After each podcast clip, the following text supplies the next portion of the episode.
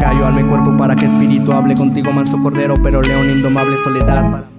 Hola a todos, Dios les bendiga. Bienvenidos a un nuevo episodio del podcast Asidos a Dios. Ya este es nuestro segundo episodio. Aquí Yomar, estoy con Junior. Junior, saluda a nuestra audiencia. Hola a todos, ah, aquí estamos ¿no? compartiendo con este nuevo podcast. Así que eh, esperamos que todos ustedes estén listos para escuchar este nuevo podcast que sé que les va a ayudar mucho y vamos a poder aprender más. Así que muchas bendiciones. Amén. Eh, yo sé que este es un, un episodio que muchos han estado esperando durante la semana. Porque cuando, se, cuando yo puse la imagen a muchas personas, no, primero yo puse una encuesta pues, Sí, a- para que las personas eligieran el tema, sí. Y, todo el mundo me dijo, oye, los rabacucu, los rabacucu. Entonces vamos a hablar, vamos a hablar de los rabacucu hoy. Los rabacucus, entusiastas legalistas o predicadores de sana doctrina. Y, y sana doctrina ahí está entre comillas, porque sana doctrina es el término como ellos lo utilizan. Pero ah, más, más adelante vamos a- vamos a hablar. Sí, ellos ¿Qué se es eso? definen, sí, ellos se definen por la sana doctrina. Sí, según ellos. Entonces, ¿quiénes son los rabacucu? Porque hay personas que no saben y que me han preguntado durante la semana. Los rabacucu eh, es una Primero vamos a empezar por el nombre. Ellos mismos no se denominan a sí mismos rabacucu, este, este grupo, sino que ellos, ellos acusan a, a una persona poseído por un demonio que fue quien le puso ese nombre y ese nombre se ha quedado. Ellos dicen que ese es el nombre de un demonio. Ellos se denominan a sí mismos definidos por la sana doctrina. Entonces, ¿quiénes son esta- estos definidos por la sana doctrina? Eh, esto es una congregación, tengo entendido que en Jaina, eh, liderada por el pastor Adrián Rodríguez, conocido como el pastor Gordy de Jaina. Y ¿quién es este, este pastor entonces, Adrián Rodríguez? Él era un predicador de la iglesia Asamblea de Dios de allá de Jaina, que él salió de su iglesia porque no quiso someterse a una disciplina a la que lo pusieron, con una disciplina que estaba justificada y que estaba bien puesta, según mi opinión, porque, según escuché, él denunciaba a muchos predicadores en sus predicaciones y maldecía a muchos predicadores conocidos de ahí de la zona e incluso ah, llegó a, a maldecir y a denunciar a personas en actividades eh, que personas que estaban presentes en las actividades entonces la iglesia lo que hace es que lo pone en disciplina él no acepta esta disciplina y se va de las asambleas de Dios entonces ¿qué le hace luego? si tuviera que decir algo Junior Ah, sí. Lo que yo quería decir era que la, la iglesia eh, está compuesta por líderes y estos líderes tienen, eh, tienen toda la autoridad de ejercer disciplina sobre las personas que no están caminando bien. Así que esto, es- estos pastores que ejercieron disciplina sobre, sobre ese personaje eh, llamado como el Gordi de Harna, estos, estos, estos pastores hicieron algo bien en disciplinarlo y además ellos, ellos tienen todo el derecho de disciplinar a, esta persona por su, por su mal comportamiento y esto es algo que es bíblico. Exacto. Entonces, ¿qué, qué hace Adrián Corti después de salir de su iglesia? Él funda una iglesia eh, y cuenta con el apoyo o la cobertura de una pastora que se llama Milagro Astacio. Pero la pastora prontamente se desliga de él porque él siguió con su actitud y cada vez radicalizándose más y denunciando y siempre vivía en confrontación, en pleito y en enemistades y en rebeldía. Entonces la pastora deja de apoyarlo y él con- continúa solo. Ahora eh, está en la congregación ahí y eh, él es el líder. Hay varios pastores más, hay incluso unos jóvenes que también se han hecho virales porque pertenecen a su congregación y tienen el mismo mensaje que él. Entonces, ¿cuál es este mensaje? Porque ellos se han hecho tan virales. Porque para la gente que no, que no es de República Dominicana y que nos está escuchando, eh, ellos, se han vuelto muy virales aquí y muchas personas han identificado al movimiento evangélico con, con ellos. y para los que piensan que así no es así, el movimiento evangélico no son ellos, ellos se denominan a sí mismos como evangélicos, pero vamos a ver qué tienen ellos de evangélicos. Entonces ellos se han hecho muy, muy virales y se hacen mucho, más por los memes, porque las cosas, las cosas que ellos dicen son tan ridículas y tan risibles y radicales que son dignas de memes y de burlas. Y, eso, y por eso ellos se, se han hecho virales. Sí, a la verdad, con toda sinceridad, las personas que eh, las personas que no son cristianas, que escuchan a, estas personas, los rabacucus, eh, a ellos, a la verdad, no lo consideran eh, de una manera seria, sino que lo toman a checha, lo toman a relajo. Ellos consideran a estas personas, no, no, no, lo toman de una manera seria, sino que lo toman como, como un relajo. Y además se ríen de, de sus enseñanzas que son muy muy radicales y muy extremi eh, sí, es la palabra, extremistas, exacto. Sí, entonces, eh, las enseñanzas de ellos. Básicamente, su doctrina, lo que ellos llaman sana doctrina, se basa en prohibiciones de todo tipo. Para ellos, un cristiano es el que no usa y no hace las cosas que ellos dicen que no se deben usar y que no se deben hacer. Entonces, para ellos, dormir en pijama es pecado. Para ellos, usar camiseta con manga corta es pecado. Para ellos, usar pantalones cortos es pecado. Para ellos, el perfume, el antitranspirante, el reloj, un reloj que no da la hora, la gorra, esos son pecados grandísimos. Los deportes, pecado. Ir al río, piscina, playa, pecado, etc. Y hay mucho, mucho más. No lo voy a alcanzar. Y bueno, tampoco no más.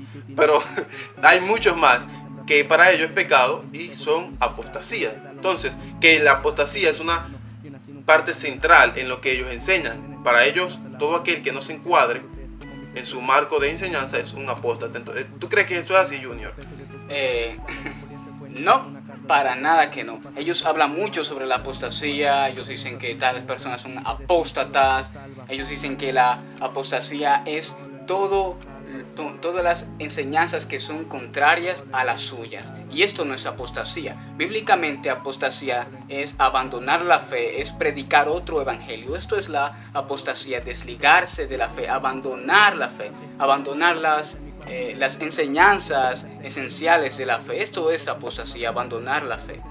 Exacto. Entonces, aclarado todo eso, vamos a revisar entonces sus enseñanzas. Y hay, hay, una palabra que puede definir todo esto. Y yo creo que, que, que, ustedes lo que me están escuchando saben qué palabra yo voy a utilizar ahora mismo. Esas enseñanzas son legalismo. Eso es legalismo. Legalismo. Y, y este podcast nos lo vamos a pasar hablando del legalismo. Eh, porque eso es lo que ellos, ellos son unos legalistas. Ahora bien, ¿qué es el legalismo? Vamos a decir primero que no es el legalismo. Entonces, el legalismo primeramente, para que no nos confundamos, no es apego a la ley, ni amor a la ley de Dios. Eso no es legalismo para nada. El legalismo no es amar la santidad. El que tú quieres ser santo no te convierte en un legalista. El legalismo tampoco es huir o apartarse del pecado. Y el legalismo no es abstenerse de cosas que quizás son legítimas o buenas, pero que quizá a ti en tu condición, en tu contexto, no te convienen. Una persona que se abstiene de cosas porque no le conviene hacerlo o porque no le conviene al hermano, no es un legalista, es alguien que ama a sus hermanos, que, se, que, ama la santidad. Y eso no es para nada legalismo. Entonces, ¿qué es legalismo? Hay personas que definen el legalismo como intentar ganarse la salvación por obras, o las personas que creen que la salvación se gana por obras. Eso es cierto, es verdad, pero el legalismo va más allá, es, es más, más amplio, si podríamos decirlo, y muchos de nosotros podemos incluso llegar a ser legalistas sin saberlo. Ahora, para saber lo que es el legalismo en sí mismo, hay que saber de dónde procede el legalismo. El legalismo procede de la incredulidad. El corazón del legalista es un corazón incrédulo, pero incrédulo de algo en específico. No cree, el legalista no cree que Dios es un Dios de gracia. legalista no cree en el favor de Dios. No, crees que, no cree que Dios es un Dios bueno y dadivoso. Sí. Ahora, como no cree esto, Dios no es lo suficientemente bueno para dar. Entonces, ¿qué? La cosa hay que ganársela.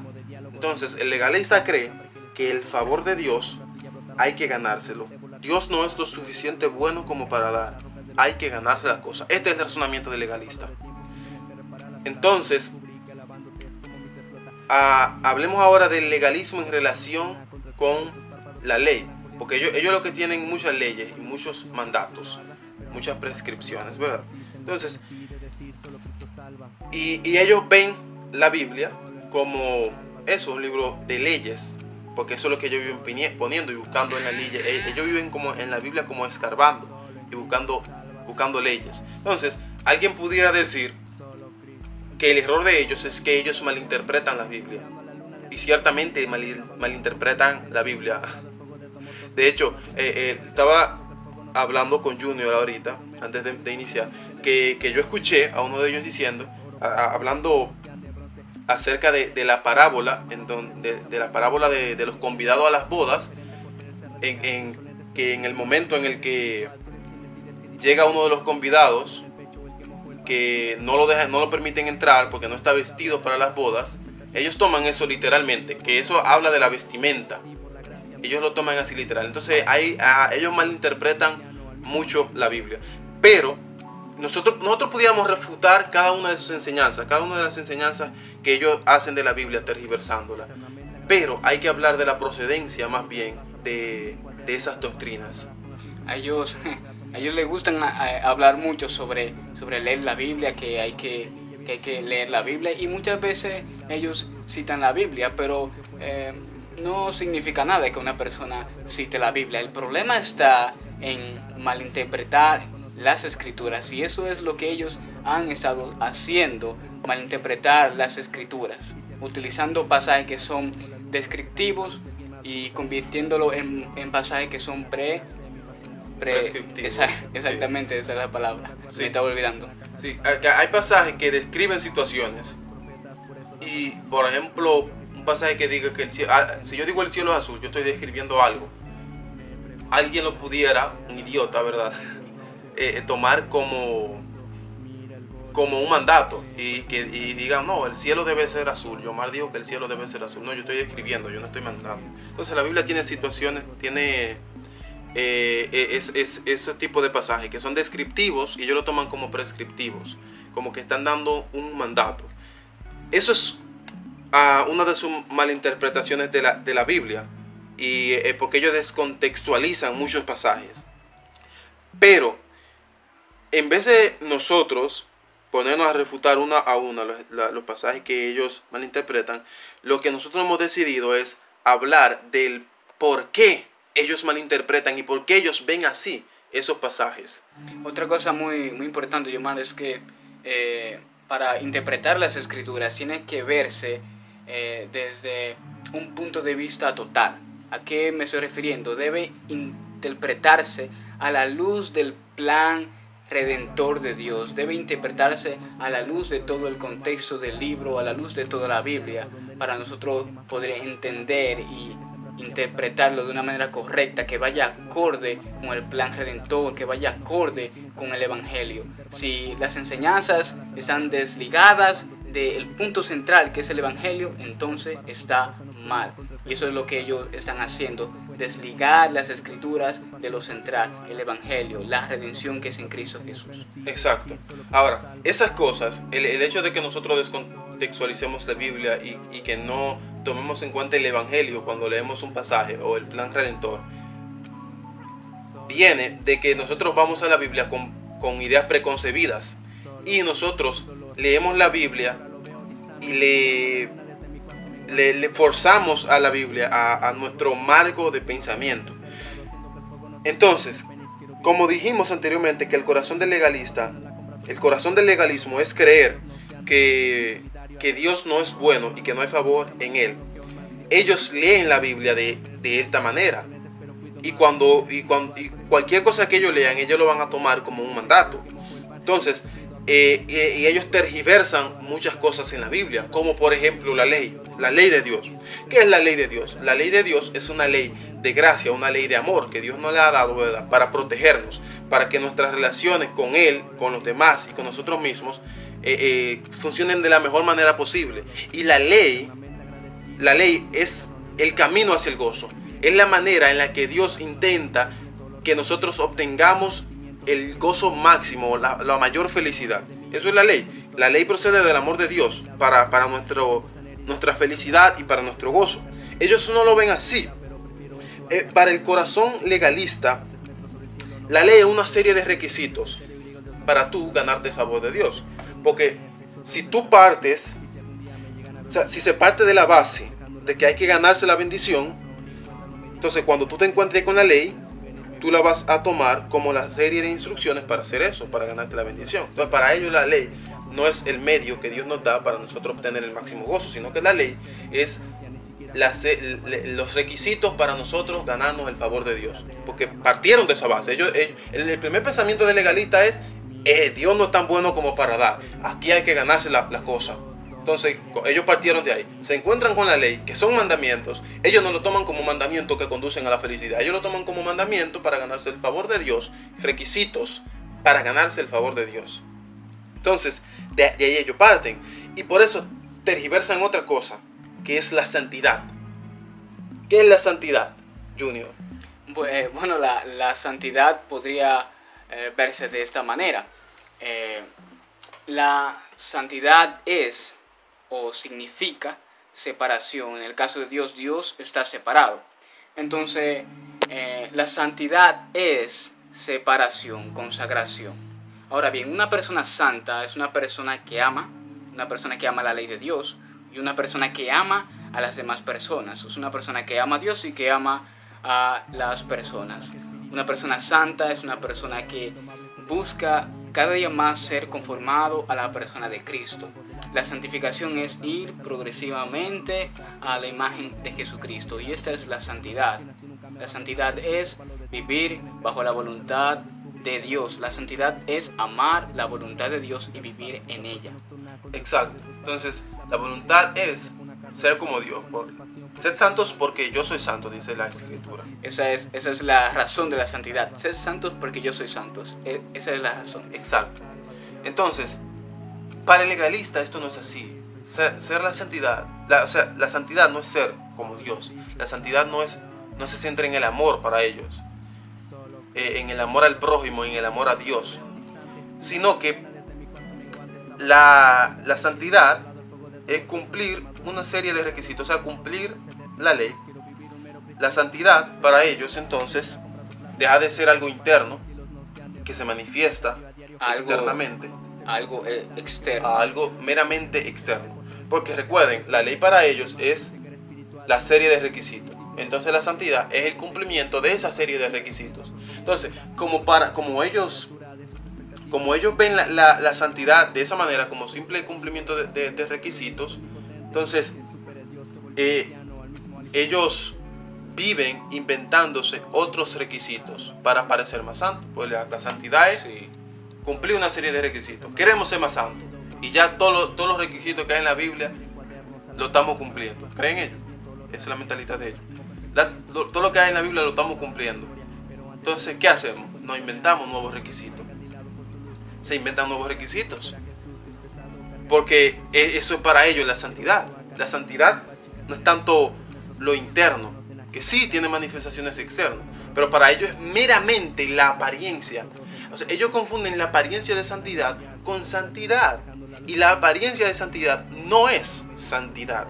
Exacto. Entonces, eh, ellos tergiversan. Ahora, si ustedes se dan cuenta, ellos han tergiversado la ley de Dios y han tergiversado la santidad de Dios. Y vamos a ver más adelante que ellos también tergiversan el Evangelio. ¿Por qué sucede esto?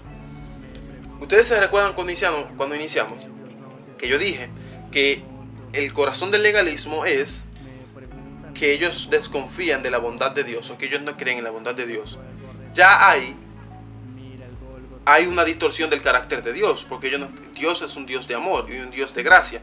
Ellos no creen en eso, entonces ellos distorsionan el carácter de Dios. Todas las demás doctrinas se fundamentan en el carácter de Dios. Si tú distorsionas el carácter de Dios, vas a distorsionar toda la doctrina. Entonces Dios está en el fundamento. Y si tú, si tú destruyes el fundamento, vas a destruir todo lo que está arriba.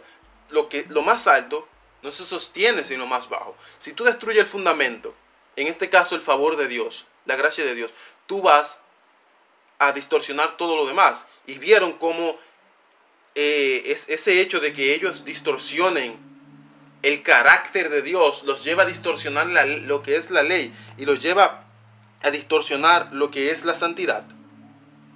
Entonces, eh, nada de esto, retomando el tema, es la santidad. esas cosas externas no son la santidad.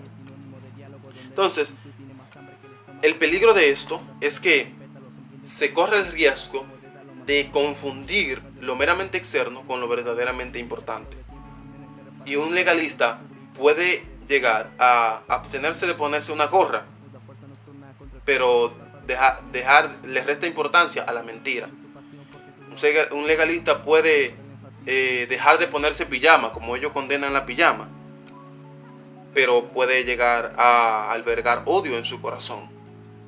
Ellos no se van a dar cuenta de esto, porque no importa cómo esté su corazón, mientras su exterior esté bien, ellos tienen una cara que, que, mostrarle, que mostrarle al mundo, porque esto también se trata de orgullo y de competencia. Es lo que parece, ellos no, no lo dicen explícitamente, pero es lo que pareciera. Porque porque ellos ponen tanta carga que la Biblia no ha mandado, porque esas son cosas que no están en la Biblia y que son injustificables bíblicamente. Ellos hacen malabares exegéticos, y no, no es exégesis, es eisegesis. eisegesis. No, no, yo, los ibaeños que me están escuchando, como yo lo dije con la I, nosotros hablamos con la I, no piensen que, que yo estoy metiendo el cibao ahí, no, esa es una palabra que, que, que significa cuando que eh, significa hacer una mala exégesis. O sea, hay una cosa, hay algo que se llama exégesis, que es una buena interpretación del texto. Eisegesis es la palabra que se utiliza para llamar a una mala interpretación del texto. O, en otras palabras es como pervertir el, texto, el significado central del texto. Exactamente. Entonces ellos hacen todo eso. ¿Por qué ellos lo hacen? ¿Cuál es el motivo de ellos hacerlo? Bueno, ellos quieren ganar, ganar, ganarse el favor de Dios. Pero también ellos quieren mostrar una cara de santidad al mundo. Ellos, ellos, ellos son como, como estos escribas y fariseos. Como dice Jesús, son como son sepulcros blanqueados. Por fuera se ven bien, tienen, tienen apariencia eh, de bondad, pero ellos eh, olvidan lo que es importante, la misericordia, el amor y la justicia. Ellos se enfocan más en lo que concierne a lo externo, a las apariencias y olvidan el amor. Exacto. Entonces, Jesús mismo denunció esta actitud en los fariseos. Como les decía, Cristo le llamaba sepulcros blanqueados y, y le llamó a la atención a que lo que lo, que entra al cuerpo no es lo que contamina, no es lo externo, sino lo que sale, que, Es, lo interno. Y los fariseos no se estaban dando cuenta de esto, porque ellos restaron importancia a lo importante por darle validez a lo externo y a tradiciones que ellos tenían que meramente brindaban una imagen, una apariencia de santidad, pero no había santidad, no había santidad ahí. Entonces yo, yo quiero leer algo que dice Pablo que es increíble en Colosenses, y yo creo que esto encaja a la perfección. Colosenses 2, desde el 20 en adelante. Pues si habéis muerto con Cristo en cuanto a los rudimentos del mundo, ¿por qué como si vivieseis en el mundo os sometéis a preceptos tales como no manejes, ni gustes, ni aun toques, en conformidad a mandamientos y doctrinas de hombres? Eso es como tan actual. La Biblia, la primera que yo leí este pasaje me sorprendió porque es tan actual. Cuando yo lo leí hace años que no lo leí eh, pensando en un tipo de legalista, pero otros legalistas son más extremos todavía. Y Pablo lo, describe a la perfección, que son mandamientos que te dicen no gustes, no toques, que es lo que te dicen los rabacucu. Entonces, y dice en conformidad a mandamientos y doctrinas de hombres, porque ¿de dónde sacan ellos eso? Eso lo sacaron ellos desde de su mente, porque no está en la Biblia. Yo escuché a, al, al Gordy ese diciendo que los Nike son de Satanás porque los profetas no lo utilizaban. Ahora, yo me pregunto si los profetas, si, si Juan el Bautista usaba zapatos formales como él lo usa. Sí, yo, yo quiero decir algo y es que eh, a, esos mandamientos de hombres que ellos, que ellos predican, ellos eh, consideran a esos mandamientos de hombres como sana doctrina. Sí, entonces eso, eso para ellos es la sana doctrina. Entonces, no tiene nada que ver. Entonces, Pablo continúa. Cosas todas que se destruyen con el uso. Tales cosas tienen a la verdad cierta reputación de sabiduría. Oye, tiene, esa cosa tiene reputación de sabiduría. Déjame ver, me perdí. Ok, en el culto voluntario, en humildad y en el duro trato del cuerpo, ellos le dan duro trato al cuerpo, pero no tienen valor alguno contra los apetitos de la carne. Y Pablo está hablando aquí de los, quizá, no es seguro, pero quizá se refiere a los epicúreos, que eran gente que le daban trato, duro trato a la carne. Porque ellos pensaban que ellos iban a eliminar, ellos pensaban que la carne era, mala y tratándola duro, entonces ellos eh, iban a dominarla o, por castigarla, ellos lo hacían. Ellos piensan que haciendo esas cosas que ellos hacen, absteniéndose de todo, ellos van a eliminar el pecado. ¿Qué dice Pablo? Pero no tienen valor alguno contra los apetitos de la carne. Tú puedes mentir con tu camisa larga. Tú puedes odiar sin usar gorra, sin usar gafa. Maldecir también. Y tú puedes maldecir y puedes blasfemar con la mejor ropa, con, la ropa más, no sé, formal. Espléndida. Sí, más, espléndida o que se ajuste más a, los, a tus estándares. Tú puedes hacerlo. Y, esa ropa no va a evitar, no va a evitar que tú lo hagas porque la santidad, eso no cura la santidad. O sea, eso no, es, perdón, eso no te lleva a la santidad, eso no cura el pecado. El pecado es algo interno que se cura con qué? Con el evangelio de Jesucristo. El evangelio. Exactamente. Entonces, eso es lo que, con esto es que nosotros vamos a concluir. La cura para el legalismo es el Evangelio. El legalista parte de la base de que Dios no es un Dios de gracia. El Evangelio, el centro del Evangelio, en el centro del Evangelio está la gracia de Dios. Está Dios perdonando gratuitamente a los pecadores, solo por fe, por medio, por medio de la fe, por su gracia. Entonces, ese es el centro del Evangelio, la salvación por gracia. Y una verdad importante en el Evangelio es que nosotros somos plenos en Cristo, que es algo que Pablo, en el, que Pablo menciona en el pasaje que yo estaba leyendo, versículos antes. Somos plenos en Cristo y por eso no debemos de someternos a esos preceptos, porque Cristo cumplió la ley por nosotros. No es que seamos rebeldes a la ley, no, no, no, no. El Antiguo Testamento eh, y los salmistas especialmente hablaban de el amor a la ley, de que ellos los santos amaron la ley y Pablo también y todos amaron la ley. Todo creyente ama la ley. Pero, eh, ¿sí, Junior, tú quieres decir algo? sí. Eh, como, tú, me señalas con el dedo, ¿quieres decir algo?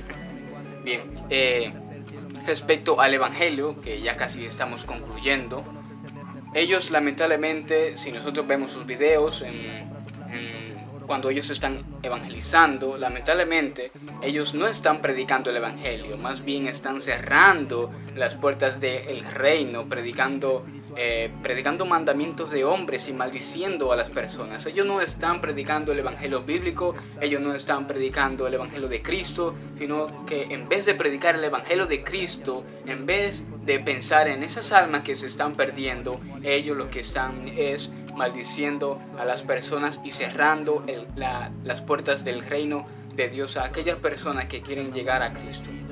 Exactamente, porque hay una distorsión en el Evangelio. Para ellos el Evangelio y tú seguir a Cristo es cumplir esa serie de requisitos y esa serie de mandamientos.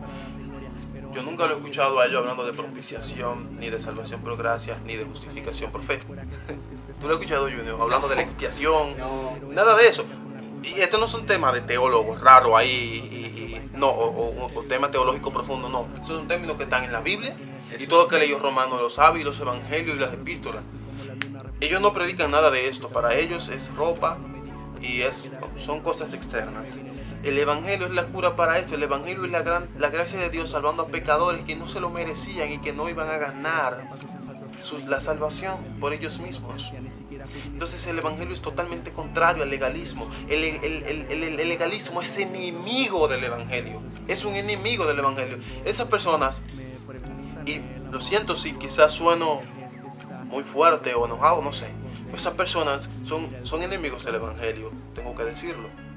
Yo no digo que ellos tengan malas intenciones, quizás ellos tienen buenas intenciones, pero con buenas intenciones no se va al cielo. Con buenas intenciones no, no, no, por tener buenas intenciones no significa que tú eres salvo.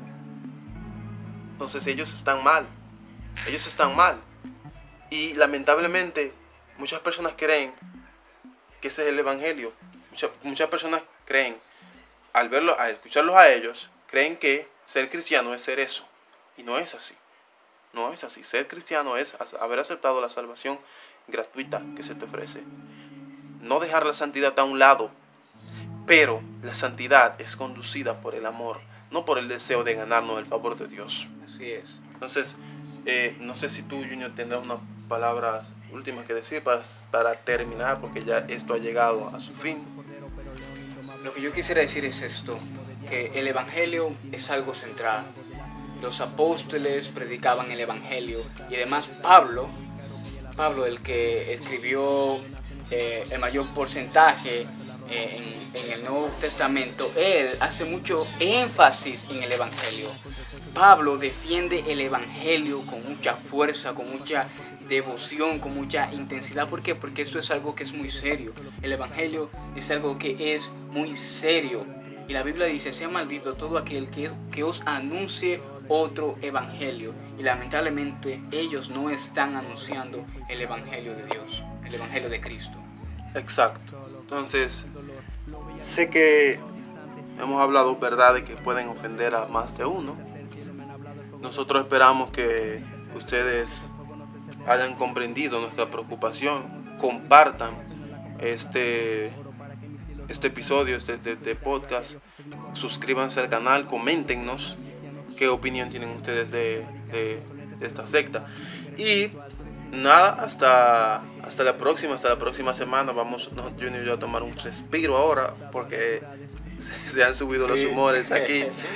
Eh, pero nada, señores, esto es porque nosotros nos, nos causa eh, preocupación eh, la distorsión del evangelio, como se está llevando. Así que ya no vamos a hablar más. bendiciones. Ha sido un gusto compartir con ustedes y muchas bendiciones. Con la sinfonía del viento, olor grato, mi oración la perfumo con sentimiento. Quiero escribo canciones para darte gloria, pero antes de mí ya habías escrito mi historia, antes cegado por el mundo, encandilado por tu luz. Que el tiempo sean heridas, ni que fuera Jesús, que es pesado cargar mi cruz, eso no se oculta, pero prefiero eso a cargar con la culpa. Chicas quieren estar a tres metros sobre el cielo, no conocen a Jehová, en cambio prefiero